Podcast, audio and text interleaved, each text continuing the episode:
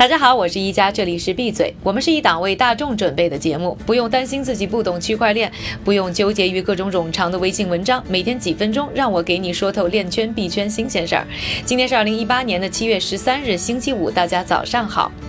币安总部迁址马耳他不到五个月，这个面积不大的岛国又再次呢登上了链圈币圈的新闻头条。这一次是因为呢马耳他的区块链公司 Paladin 宣布将和包括美国数字货币交易所 Bittrex 在内的两家企业启动全球第一个 ICCO。可能呢你听说过 ICO，ICCO 又是啥呢？它呢是 Initial Convertible Coin Offering 的简称，直译呢就是首次可兑换代币发行。与 ICO 不同啊。Paladian ICCO 的投资者呢，在三年以后可以用自己拿到的通证换取呢这一家公司的股票。问题来了，既然和 ICO 一样都是发币拿钱，ICCO 横空出世的意义又在哪里呢？首先呢，这个 ICCO 呢是合规操作，有自己的招股说明书，而这招股说明书呢都是由马耳他金融服务管理局批准的。同时呢，这个项目受到欧盟规定的严格约束，投资啊应该说是更安全。此外呢，比起不管多少年依然是通证的 IC。ICO、ICCO 三年后的投资者呢，可以拿到更传统的股票，让更多的投资者呢容易理解。当然了，这还要看这个公司的发展到底怎么样。说到底呢，我觉得这个 ICCO 呢，类似于 IPO 的预售。Palladian 的创始人兼董事长保罗·卡塔法莫呢就表示，机构投资者早就认识到这一市场和机会的规模，但由于缺乏监管，他们只能保持观望的态度。他相信 Palladian 的解决方案呢可以改变这一点，而且他们的区块链技术呢将允许客户使用符合监管的多资产账户来管理法币和数字货币，不仅能创造超过一百个就业机会，还能弥补呢传统金融服务和数字货币之间的差距。Palladian 店呢希望通过这次 ICCO 呢融资一点五亿欧元，并计划呢用这些钱干三件大事儿。首先就是百分之五十用来收购一家欧洲银行的控股权。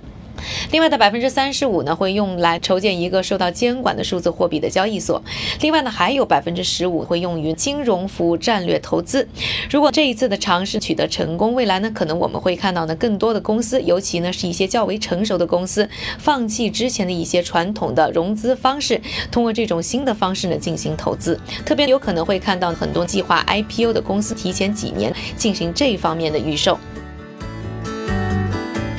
另外，再和大家说到最近我看到的一个非常有意思的项目，那和海底探险有关。据说呢，沉没在巴哈马水域的文物和珍宝的价值呢高达数十亿美元。最早可以追溯到呢西班牙帝国时期啊，沉没在这一片海域满载宝藏的船只。但多年的抢劫、腐败和缺乏监督呢，让巴哈马政府很早就暂停了海底发掘的工作。这一停啊，可就是十八年。你可能就要问了，这和我们节目说到的区块链有什么关系呢？哎，现在关系来了，就在巴哈马呢，出现了一家海洋考古初创公司，叫做 PO8，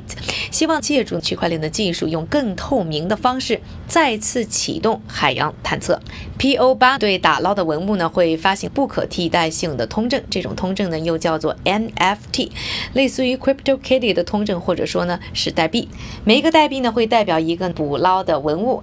按照 PO 八官方的说法，一半打捞的文物会由 PO 八的基金会保管，以便考古学社区的研究，并在全球各个博物馆展出。另外的一半则会进行通证化，发行 NFT，把代表所属权的通证拍卖给来自世界各地的人。以后这些人还可以拿着这些通证呢进行买卖和交易。但是这些买卖和交易呢，都要用他们现在呢进行 ICO 发行的另一个标币 PO8 来进行。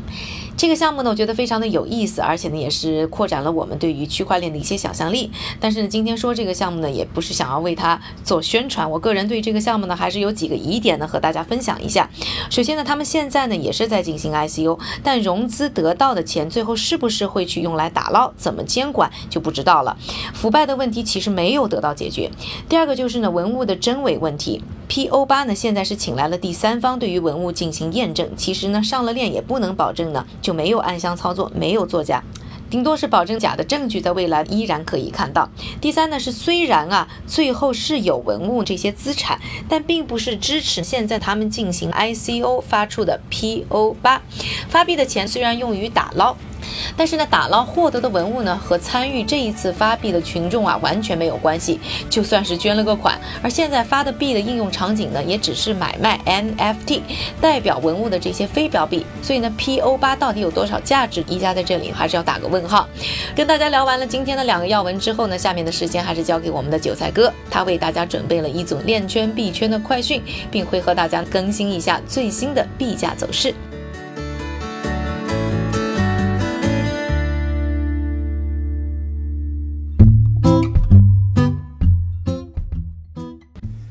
在听完一家解读今天的长新闻之后啊，下面又到了韭菜的时间。今天的第一条短消息：世界杯期间，广东茂名警方破获了首个利用比特币进行网络赌博的特大案件。这个网络平台宣称支持全世界通用的比特币、以太坊和莱特币充值提现，而全球几十个国家同步工作，吸引了大批球迷下注赌球。在这里啊，还是要提醒大家，好好看球要紧，少琢磨赌博发大财的事儿。第二条快讯：澳大利亚加密货币交易所日前任命普华永道会计事务所的前数字战略主管担任 CEO，而他的工作包括改善交易所的交易功能，以及专注于将加密金融产品拓展到传统市场领域。第三条快讯：德勤近日发布了一份报告，称区块链的四大特点分别是实时、无需建立信任、透明公开以及不可逆性，能够潜在的改变商业房地产的核心运营，比如物业交易等等。今天的币圈链圈名人点评来自币安的创始人赵长鹏，针对最近威神的中心化交易所都应该下地狱的言论，赵长鹏发推回应，认为应该从大局考虑，长远的发展必将互相补充和依赖。最后啊，再来给大家说一说今天的币价走势。根据 Coin Market Cap 的数据，截至北京时间七月十三日零点的二十四个小时里，排名前一百的数字货币普遍下滑。比特币的价格目前不足六千美元，但逆势上涨的币依然存在。